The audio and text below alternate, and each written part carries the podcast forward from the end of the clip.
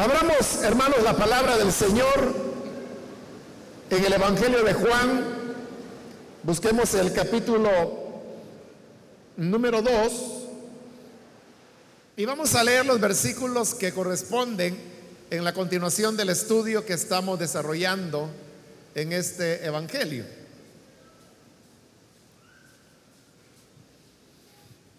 Si lo tiene listo, dice el Evangelio de Juan, capítulo 2, del versículo número 23 en adelante. Mientras estaba en Jerusalén, durante la fiesta de la Pascua, muchos creyeron en su nombre al ver las señales que hacía. En cambio, Jesús no les creía porque los conocía a todos. No necesitaba que nadie le informara nada acerca de los demás, pues él conocía el interior del ser humano. Solamente eso vamos a leer. Pueden tomar sus asientos, por favor, hermanos.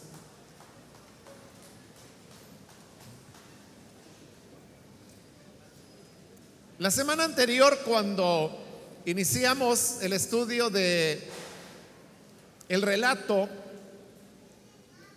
de lo que se conoce como la purificación del templo, expliqué un poco acerca de cómo los redactores de los evangelios veían el trabajo que ellos estaban haciendo.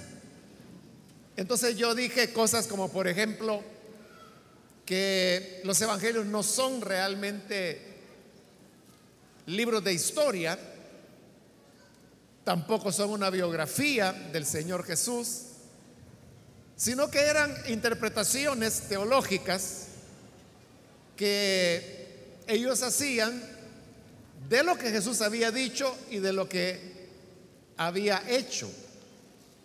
Pero las cosas que Jesús dijo e hizo como también le expliqué, no era algo que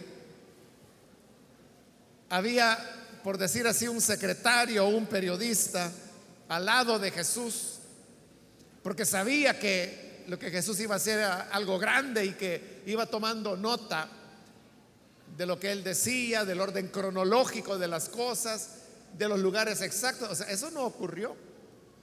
La gente simplemente vivió y también lo dije la semana anterior, el ministerio del Señor fue muy intenso.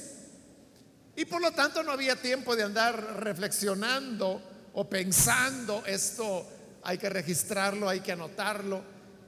Y también porque recuerde que el concepto que los discípulos tenían del Cristo era un concepto diferente. Para ellos Jesús venía a reinar. Ellos no estaban esperando que Jesús muriera y por eso es que cuando el Señor les anunciaba su muerte, lo cual lo hizo varias veces, no le entendían. O sea, pero no le entendían no porque fuera difícil de entender las palabras del Señor, sino que porque lo que Él estaba diciendo no tenía sentido dentro del concepto que ellos tenían acerca de lo que era el Cristo. De manera que cuando ellos van a Jerusalén, para ellos es, el inicio del, del, reino del Señor. Él va para tomar el poder, por decirlo así. Y no saben que va a morir. Una semana después de haber llegado a Jerusalén, Jesús ya está muerto. La muerte del Señor fue algo que los sorprendió. No lo esperaban. Y luego resucita, y cuando resucita, es que ellos ya comienzan a preguntarse, entonces, ¿quién era este? Y después de reflexionar por varios años, es que comienza a conservarse lo que él dijo, lo que él enseñó. era por memoria simplemente. Que la gente decía, no, es que él dijo en tal oportunidad esto, esto y esto. Esa tradición que era oral luego se fue convirtiendo en pequeños relatos que estaban escritos, muy pequeños. Y luego lo que hicieron los evangelistas fue que comenzaron a juntar esos relatos. Pero esos relatos, hermanos, no eran ordenados de una forma cronológica, sino que eran ordenados de acuerdo al interés teológico que tenían los redactores de determinado evangelio. De, por ejemplo, redactar el Evangelio de Juan fue un proceso. No es como nosotros a veces imaginamos y vemos las cosas como muy simples, ¿no? Que creemos que un día Juan se sentó y agarró papel y comenzó a escribir que en el principio era el verbo y el verbo estaba con Dios y fue escribiendo todo el Evangelio hasta llegar al final. O sea, no fue así, sino que fue, fue un proceso. Juan, igual que todos los Evangelios y, y la mayor parte de los libros del Nuevo Testamento, es un, es un libro colectivo y anónimo. Colectivo porque fue redactado por varias personas y anónimo porque no sabemos cuáles o quiénes fueron esas personas, ni cuántas. En la introducción, hermanos, al Evangelio de Juan hubo elementos que yo no mencioné porque quizás son un poco técnicos y explicarlo llevaría solo eso como una hora, ¿no? Pero por ejemplo, un elemento que yo no mencioné es que para que el Evangelio de Juan llegara a la forma, al estado que tiene hoy en día, pasó por cinco sucesivas redacciones. Es decir, que primero el Evangelio de Juan era una cosa, que fue modificada con una segunda redacción. A esa le siguió una tercera, luego una cuarta y luego una quinta. Después de la quinta redacción, el Evangelio de Juan quedó ya así como lo tenemos nosotros. Claro, todo eso que le estoy diciendo no es un invento ni una ocurrencia, ¿no? sino que eh, está basado en el estudio del mismo texto. Y por eso le digo, es un tema que sería, eh, no digo que no sea interesante, pero quizás un poco técnico, cansado. Pero uno lo puede encontrar en el texto. O sea, uno puede ver que en el texto del Evangelio hay una evolución. Entonces, estoy recordándole esto que yo mencioné hace una semana atrás, porque hoy en lo que hemos leído, ahí encontramos uno de esos aspectos. ¿Se recuerda cuando yo le comencé a explicar del ciclo de Caná? Que vimos que comienza en el capítulo 2 y va a terminar hasta el capítulo 4. Y una de las características del ciclo de Caná, y por eso se le llama así, es porque ese, esa serie de relatos comienza con un relato en Caná y termina con otro relato en Caná. Es decir, el Señor sale de Caná, va a Jerusalén, después de ir a Jerusalén, regresa por Samaria, donde se encuentra con la mujer samaritana, y vuelve a Caná. Esa era una característica. Y la otra característica que hace de esos relatos un ciclo es que vimos que en la boda de Caná, Juan dice que el Señor hizo su primera señal. Fue la primera señal que hizo. Pero al cerrar el ciclo de Caná, en el capítulo 4,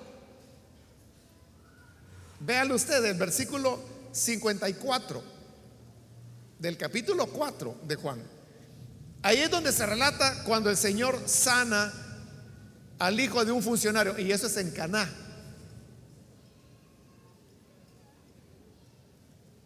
Versículo 54. Esta fue la segunda señal que hizo Jesús después de que volvió de Judea a Galilea. Había vuelto a Cana. Ahí lo puede ver en el 46. siempre del capítulo 4. Dice, y volvió otra vez Jesús a Caná de Galilea. en Caná es donde sana al hijo del funcionario. Y dice que esa sanidad de ese funcionario, perdón, del hijo del funcionario, versículo 54, fue la segunda señal que hizo Jesús.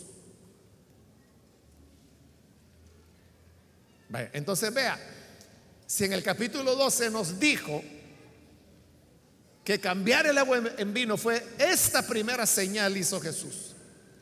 Y en el capítulo 4 nos dice que la sanidad del hijo del funcionario fue la segunda señal que él hizo. ¿Qué entiende usted por eso? O sea, está claro, ¿verdad? Significa que hasta el capítulo 4 Jesús solo había hecho dos señales. La primera que era cambiar el agua en vino, la segunda que era sanar al hijo del funcionario. Eso entendemos, ¿verdad? Eso dice la Biblia. Del agua dice, esta fue la primera señal. Y del hijo del funcionario, por eso le leí la cita, que dice, esta segunda señal hizo. Entonces, ¿qué entenderíamos? Entenderíamos que Jesús solo había hecho dos señales. La primera en Caná, cambiando el agua en vino, y la segunda en Caná otra vez, sanando al hijo del funcionario. Pero mire ahora, el versículo 23 que hemos leído, en el, estamos de nuevo en el capítulo 2. Mientras estaba en Jerusalén, casi a la mitad del ciclo de Caná, durante la fiesta de la, de la Pascua, muchos creyeron en su nombre al ver las señales que hacía. Y lo pone en plural. Es decir, que estando en Jerusalén, Jesús hizo señales. ¿Cuántas? No sabemos porque solo dice en plural. Entonces, ¿cómo es eso? ¿Qué dice que la primera señal fue convertir el agua en vino y la segunda sanar al hijo del funcionario? Y todas estas de Jerusalén. Como es plural, por lo menos fueron dos. Por lo menos, ¿verdad? Una no podía ser porque diría esta señal. Pero como dice señales, en plural eran dos. Pero pudieron ser tres, cuatro, cinco, diez, quince, veinte, cincuenta señales. Pero suponiendo, poniendo el mínimo que hayan sido dos. Entonces significa que la sanidad del hijo del funcionario no era la segunda señal, era la cuarta. Entonces, ¿cómo es eso? ¿Cuál es la explicación a eso? La explicación es eso que hice yo la semana anterior, por eso me tomé ese tiempo y por eso me lo estoy tomando otra vez. Entender cómo los evangelios fueron redactados. Porque uno diría, bueno, entonces los que hicieron este evangelio no se dieron cuenta que dijeron, esta es la primera señal y luego la segunda señal, y no se dieron cuenta que en medio dijeron que Jesús había hecho varias señales. Sí se dieron cuenta. O sea, si nosotros que lo leemos nos damos cuenta, ¿cómo nos iban a dar cuenta? Y es que fueron los que lo escribieron. Pero no les importaba. No les importaba. Porque ahí viene lo que le digo. Este no es un libro de historia. Son interpretaciones teológicas. no les importa que matemáticamente aquella no sea la segunda, sino que al menos era la cuarta, pero pudiera ser la decimasegunda, la cuadragésima octava. Pero no les importa porque este no, el Evangelio no es una lista de las señales que Jesús hizo numeradas del 1 al 0 o del 1 al, al 1000. No. El Evangelio de Juan es una interpretación teológica. ¿Y por qué es importante que usted sepa esto? Porque si usted no entiende este proceso de redacción, no solo del Evangelio de Juan, de todas las escrituras, pero principalmente los evangelios, porque son interpretaciones teológicas, cualquiera lo va a poner entre la espada y la pared. Porque cualquiera le puede leer Juan 2, esta es la primera señal. Juan 4, esta es la segunda señal. Y luego, pero mire que dice que hizo más señales. De Yahvé, ese es un error. La Biblia tiene errores, por lo tanto no es la palabra de Dios. ¿Y qué respuesta le da usted? No puede negar que dice primera señal, segunda señal, pero en medio hay varias. ¿De cuál es la explicación? Lo que yo le estoy dando. Pero esto no es nuevo, hermano. Desde que nuestra misión definió sus doctrinas básicas, una de esas doctrinas básicas entre los años 1977 y 78 era la de la inspiración de las escrituras. Y desde entonces está escrito, bueno, realmente escrito fue hasta en el año 93, cuando ya se publicó el manual de doctrina cristiana, pero si usted tiene el manual de doctrina cristiana, el primer tema de doctrina que está es la inspiración de las escrituras.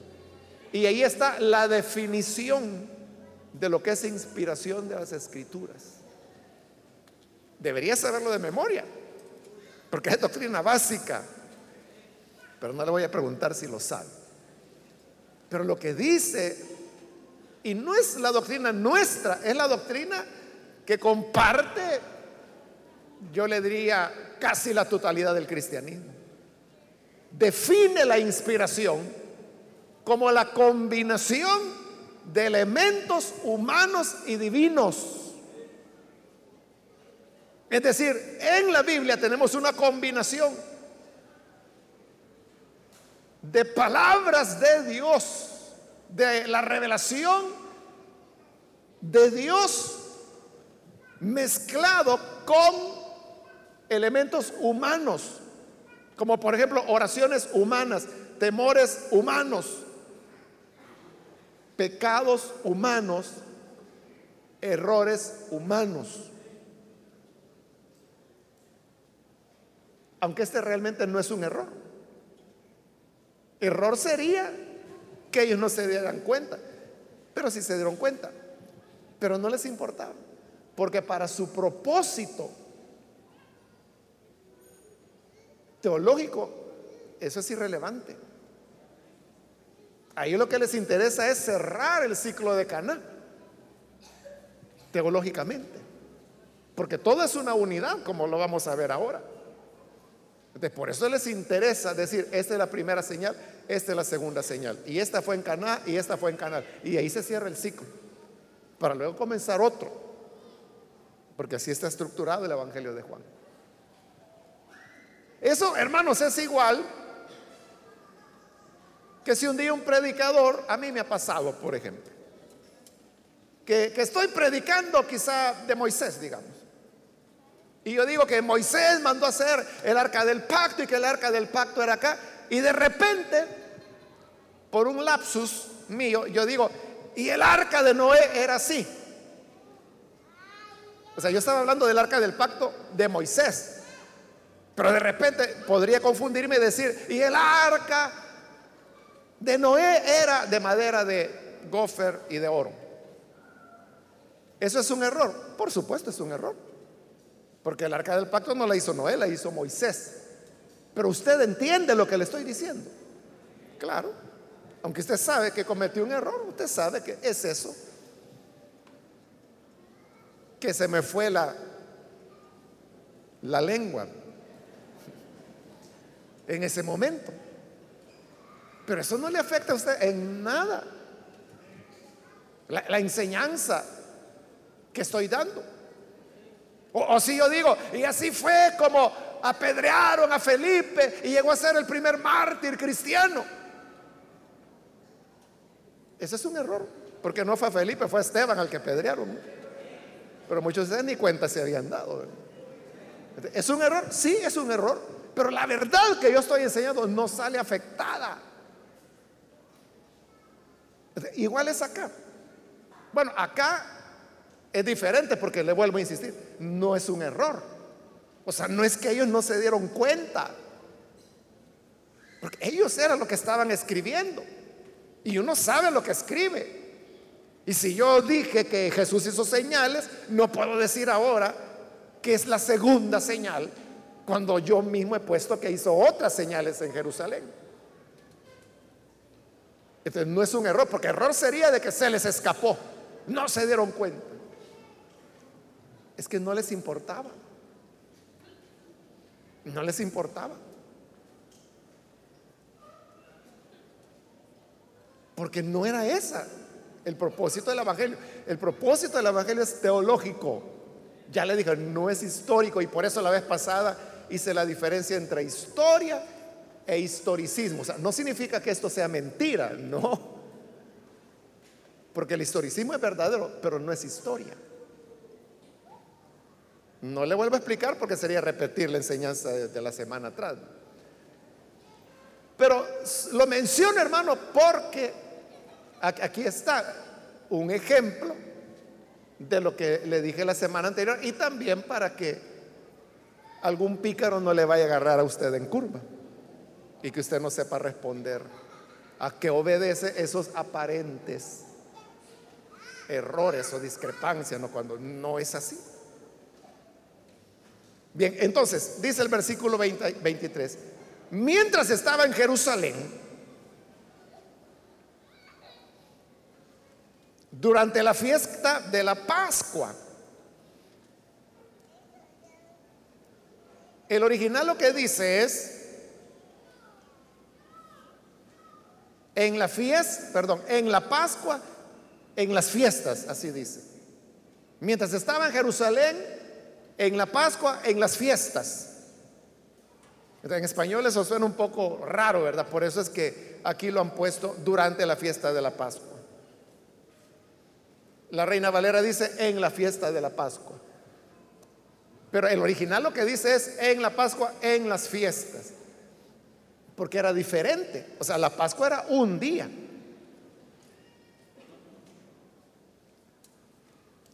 Que era cuando se comía el cordero pascual. Pero luego venían los siete días de los panes ácimos, o sea, de los panes sin levadura. una cosa es la Pascua. Las fiestas son los siete días que siguen a la Pascua. Entonces, en esos siete días, a eso se refiere Juan, dice que muchos creyeron en su nombre al ver las señales que hacía. Ahí está, Jesús hizo señales en Jerusalén. Y la palabra señal ya vimos, ya expliqué, que es la expresión que Juan utiliza para referirse a milagros, a sanidades, portentos, maravillas. Juan le llama señales, por la razón que también expliqué la semana anterior, o antes de la anterior. Hizo señales. Y dice que la gente creyó. Y la palabra que ahí se usa para muchos creyeron, ese creyeron, en el griego es la palabra pistío, que viene de pistis, que significa fe. Entonces, pistío es colocar la fe, colocar la confianza. Y esa misma palabra es la que apareció en las bodas de Caná cuando dice que los discípulos, al ver que el Señor convirtió el agua en vino, creyeron en Él. esta gente de Jerusalén también está creyendo en su nombre. Pero ve ahora el versículo 24. En cambio, Jesús no les creía porque los conocía a todos. En ese versículo 24, cuando dice Jesús no les creía, esa palabra creía, en el griego es pistío otra vez, que es, ya se lo expliqué, colocar la confianza, poner la fe. Es la palabra que nosotros, en español, ¿verdad? Utilizamos cuando a alguien le decimos, crea en Jesús. O sea, pero no le estamos diciendo, mire, crea que existió un hombre hace dos mil años que se llamaba Jesús. Lo que le estamos diciendo es, ponga su confianza en Él, entréguese a Él, ríndale su vida. Eso es lo que queremos decir. Cuando le decimos a alguien, crea en usted, crea en Jesús. Entonces dice que por las señales que Jesús hizo en Jerusalén, la gente creyó en Él, pero Él no creía en ellos. porque es la misma palabra. Entonces nosotros somos creyentes en Jesús, creemos en Jesús. Así es, ¿verdad, hermanos? ¿Cuántos creen en Jesús acá? Él no cree en ninguno de nosotros. Eso es lo que dice aquí. O sea, dice, muchos creyeron en él, en cambio Jesús no les creía. ¿Por qué Jesús no cree en el ser humano? Dice, porque los conocía a todos. Y aquí viene lo más tremendo, el versículo 25. No necesitaba que nadie le informara nada acerca de los demás, pues él conocía el interior del ser humano. Y así es como dice el original griego. Conocía el interior del ser humano. Porque en la Reina Valera se pierde la fuerza de la expresión, porque la Reina Valera traduce, él sabía lo que había en el hombre. No dice mucho, ¿verdad? Pero en el griego lo que dice es, así como lo ha traducido la nueva versión internacional, él conocía el interior del ser humano, porque no es lo mismo que yo conozca a una persona a que conozca el interior de esa persona. Porque si yo conozco a una persona, lo que conozco es su exterior, su apariencia. Y en apariencia, cualquiera, hermano, me engaña. Pero si yo pudiese conocer el interior de la persona, entonces yo sé lo que hay ahí. Esa era la razón por la cual Jesús no creía. Porque Él conocía el interior. Conoce nuestro interior. Los seres humanos somos hermanos hábiles para ocultar algunas cosas. Hoy nada menos hablaba con un hombre que estaba tratando de venderme algo, pero yo ya había leído eh, las cuestiones acerca de ese producto. Y todo lo que me estaba diciendo era mentira. Y yo sabía que me estaba mintiendo. O sea, porque yo había ya leído del fabricante cómo era la cosa. Claro, es lo que quería era vender. Entonces, para vender me estaba diciendo, mire, esto es así, tiene estas características, tiene estas medidas. Y yo sabía que no, porque ya había leído que eran otras medidas a las que él me estaba diciendo. O sea, pero lo que le quiero decir es que lo decía con una tranquilidad. Yo solo me le quedaba viendo. O sea, oyéndolo. Yo creo que él ni cuenta se dio tampoco, que sabía que me estaba mintiendo. Así es el ser humano. O sea, el ser humano le dice la mentira más grande y ni pestañea. O sea, ya, ya no se altera ya. Es muy común. ¿Por qué el ser humano es así? Es lo que dice el profeta Jeremías que engañoso es el corazón. ¿Quién lo podrá conocer? Dice. Nadie conoce lo que hay en el corazón del hombre, sino el Espíritu de Dios que está en el hombre. Es decir,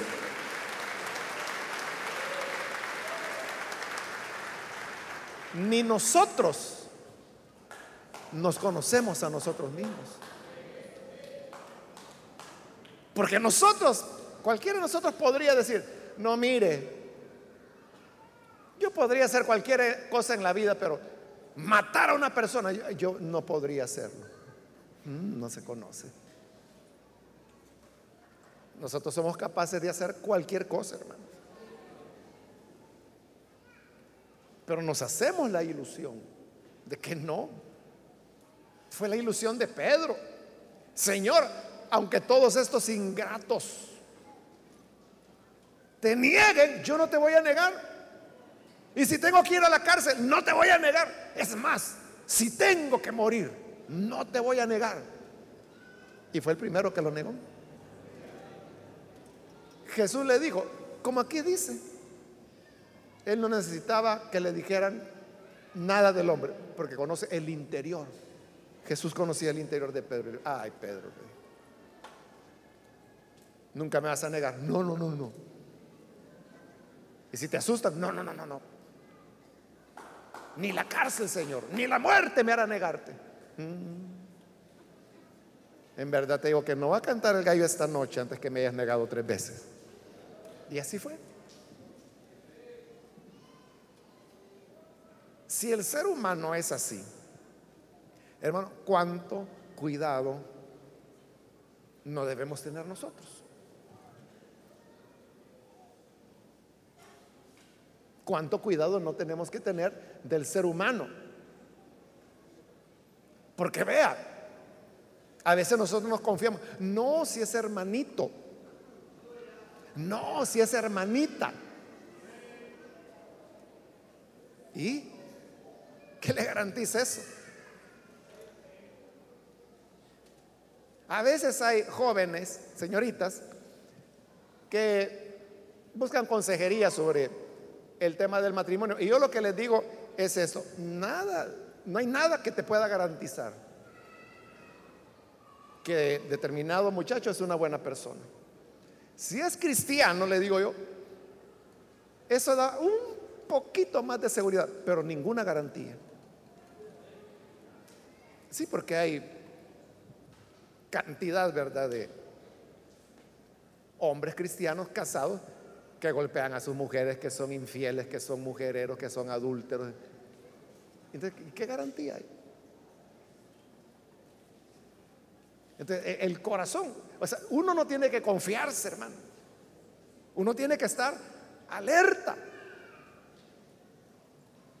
Tampoco uno tiene que llegar a un extremo de cerrar totalmente el corazón y decir, yo ya no creo en nada ni en nadie. Como una vez alguien me dijo, ya me cansé, me dijo, de ser bueno, hoy de, hoy de adelante voy a ser malo porque eso es lo que le gusta a la gente, que uno sea malo con ellos. O sea, tampoco hay que caer en ese extremo, pero tampoco hay que ser tan crédulo, tan ingenuo de creer cualquier cosa. Yo, hermano, siempre, bueno, no siempre, muy pocas veces he contado de la experiencia que tuvimos allá en Santana cuando construimos lo que hoy es el, auditorio de la iglesia. Eso fue a finales de los años 80 y principios de los 90. Iba a iniciar el proceso de construcción. Y entonces, la idea lógica, ¿verdad? Uno dijo, bueno, ya que vamos no íbamos a hacer crédito ni nada, íbamos a caminar con la ayuda de Dios, ¿verdad? Lo que Él fuera dando. Entonces dijimos, bueno, entonces si aquí se va a trabajar, ¿por qué le vamos a dar trabajo a los impíos, sabiendo aquí en la iglesia hermanos que son albañiles, que son carpinteros, que son los que manejan el hierro, armadores? Sí, dijimos todos. Y eran hermanos. Pero mire, hermano, pasaron como dos años. Y eso no iba ni siquiera a paso de hormiga, porque creo que las hormigas trabajan más rápido. Pero hermano, como yo no sabía nada de construcción, yo antes de eso no había construido ni siquiera un barquito de papel. Entonces yo no sabía nada, entonces yo creí que así era, que era normal. Y entonces eso, hermano, nos iba a tomar, yo creo que estaríamos construyendo todavía. O sea, pero era una cosa. Y todos eran hermanos. Entonces estaba, como en El Salvador le llamamos, el maestro de obra, que también era un hermano de la iglesia.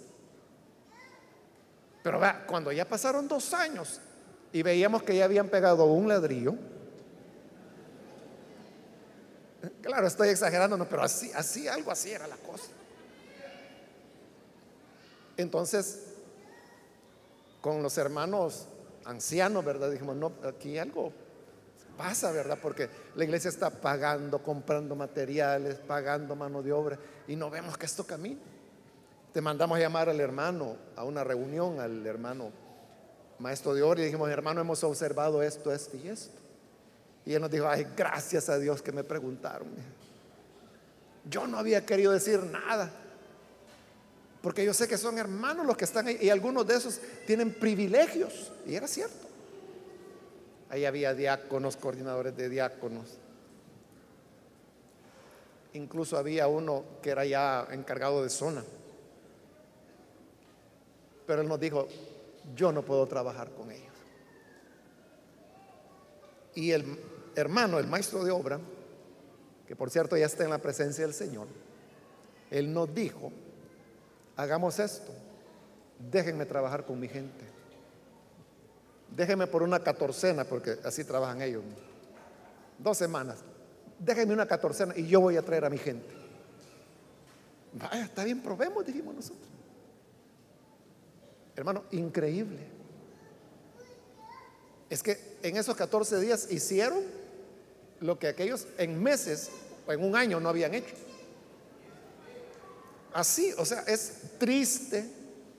Y una vez hasta se molestó conmigo un hermano que era uno de los que estaban trabajando ahí. Porque yo lo dije en otro lugar, yo, y que no era Santana, por supuesto. Pero él estaba ahí ese día y oyó y se enojó conmigo. Hoy ya se tranquilizó. Porque él, él, era uno de los de ellos que estaban ahí trabajando y mire hermano, a partir de ese momento a ningún hermano le volvimos a dar trabajo de la construcción. Y la obra avanzó, o sea, no fue porque ellos dijeron, agarremos, démosle duro en estos 14 días para quedarnos con el trabajo. Es que no fueron los 14 días, fueron los años que siguieron. O sea, esa gente impía, bueno, algunos se convirtieron, algunos de ellos se convirtieron ahí en la iglesia, trabajando ahí. Hermano, ellos no pararon, le dieron, le dieron, le dieron. Entonces uno se pregunta, bueno, si aquellos eran cristianos, que amaban, miembros de la iglesia, que amaban la iglesia, y que ellos más que nadie querían que el edificio estuviera terminado lo más pronto posible, le pusieron empeño. No, lo que querían era que eso durara 100 años para tener trabajo hasta que fueran viejitos.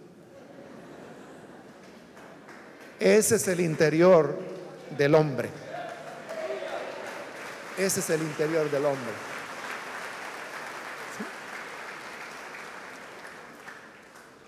Así es.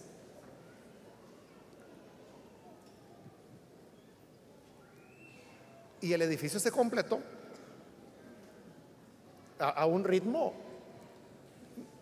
Recuerdo, hermanos, que llegó un momento en que la iglesia ya no podía comprar materiales al ritmo de trabajo y de construcción que traían estos muchachos. Y no había aumentado el número. hubo un momento en que recuerdo que tuvimos que parar algo así como dos semanas, porque la iglesia ya no tenía fondos, o sea, porque venían tan rápido que no podíamos estarles proveyendo el material hasta que se terminó. Usted me dirá, pero mire, pero no todos son así. Yo creo que no. Y primero Dios, que no todos sean así, por favor. Pero le estoy contando una realidad. Le estoy contando una realidad. Y se la cuento para que usted tenga precaución, para que tenga cuidado, porque Alguien puede llegar y decirle, hermanito, fíjese que el Señor me ha hecho sentir que usted me va a prestar 500 dólares porque mi madrecita la tengo enferma y la van a operar y fíjese que no hay la medicina en el hospital. Y yo tengo que comprarla y eso cuesta cada ampolla 80 dólares y le han pedido 40. Y es mentira. Quizá la, mamá se le murió hace como 20 años a esa persona. Y todavía la tiene hospitalizada. pero cuando uno es muy confiado, por eso Jesús no creía en nadie.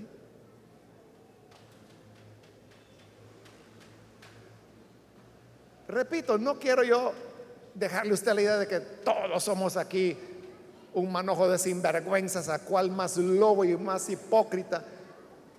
Hay un montón de lobos y de hipócritas, pero también hay santos genuinos. Hay personas que verdaderamente aman a Dios y hacen las cosas para el Señor. Y puede ser que hasta los están maltratando por hacer la obra de Dios, pero las siguen haciendo porque es por amor.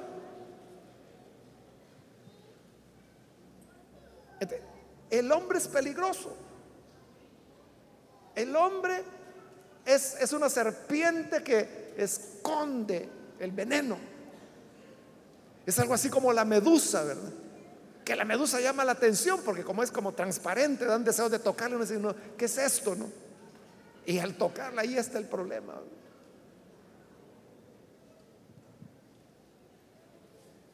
Así es el hombre. O sea, tiene una apariencia, tiene un discurso, tiene unas palabras, tiene un diálogo. Eh, eh, hay gente que dice, no, es que viera, yo como amo al Señor, es que yo por el Señor sí que lo doy todo. Si fuera necesario dar la vida, yo la doy. No, hermano, no le crean. O sea, la vida es la que va a dar testimonio de que si quien realmente ama a Dios ni lo dice, pero lo practica. Y el que solo es, que yo aquí, que yo allá, que yo esto, que lo otro, a ese no hay que creerle. Por eso es que el que pide privilegios no hay que darle. Y el que no lo pide, ese es el indicado. Y aquel que cuando usted le dice, vaya, va a tener este privilegio, no, no, no, por favor, hermano, no me lo dé. Ese es el más indicado. Pero aquel que lo anda buscando. Algo está mal ahí. Entonces el Señor lo sabía. Y vea, el Señor no se equivocó, porque muchos creyeron en su nombre en Jerusalén.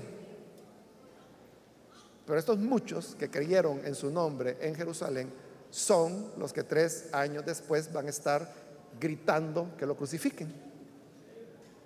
Son ellos. La misma gente. En la famosa entrada triunfal. Que gritaban y con las palmas, ¿verdad? Y que ponían los mantos, dice, en, el camino para que pasara el burrito en el cual el Señor iba.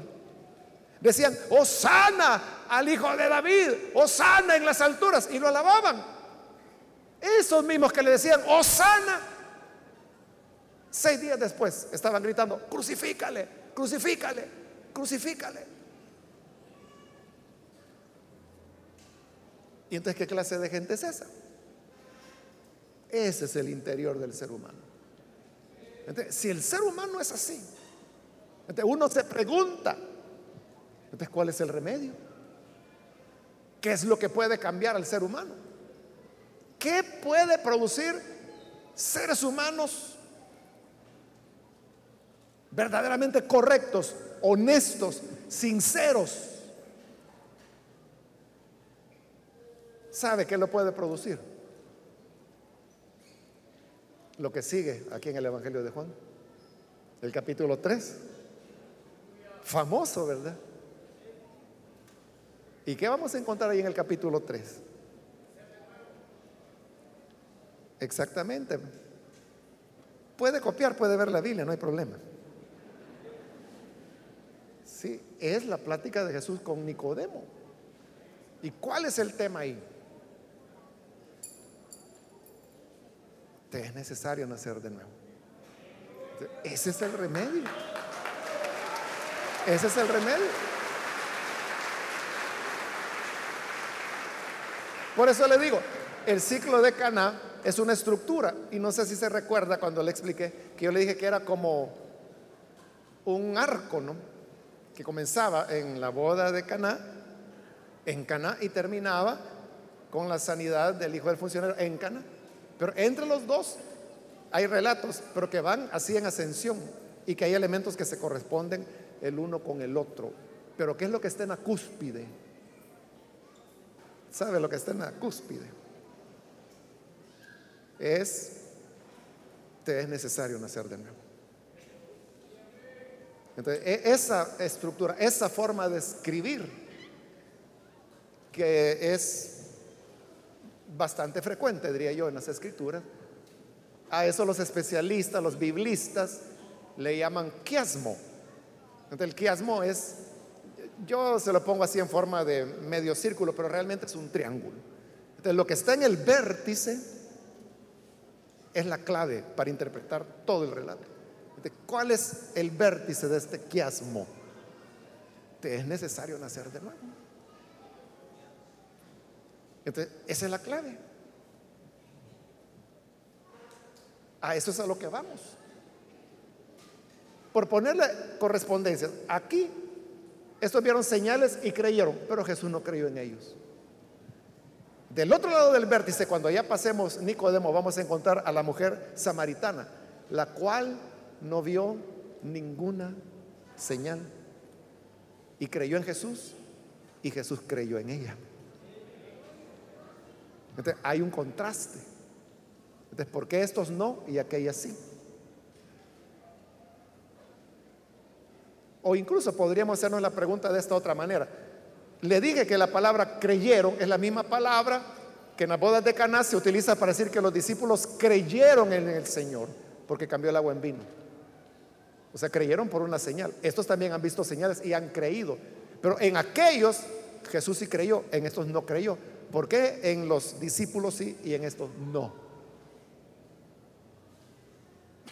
O sea, esos elementos, por ejemplo, son los que van conectando todos estos relatos y por eso forman una unidad, por eso se llama ciclo, que le dije que es una colección de narraciones que tienen una unidad de sentido. Entonces, este relato, estos versículos, tres versículos que hemos leído, el 23, 24 y 25, es la transición para el capítulo 3 donde ya viene el, gran tema que el Señor quiere tocar. ¿Y ahí qué es lo que va a enseñar? ¿Quién era Nicodemo? Me voy a adelantar un poco a la siguiente semana. Pero ¿quién era Nicodemo? Exactamente, un maestro religioso. Por eso es que cuando él llegó a preguntarle a Jesús, Jesús le dijo, ¿y eres maestro de Israel y no sabes esto? Si no sabes las cosas terrenales, ¿cómo no vas a saber, cómo vas a saber las celestiales? Entonces era muy religioso, pero le dijo el Señor, te es necesario nacer de nuevo. No es, te es necesario ir a la iglesia como nosotros le decimos a la gente. No, usted lo que necesita es ir a la iglesia. Usted lo que necesita es que oren por usted. No, no, nada de eso. Porque la gente puede venir a la iglesia y seguir siendo más pícara que antes. Se puede orar por ellos y pueden seguir siendo igual que siempre. Pero si nacen de nuevo, ahí es donde la cosa cambia totalmente.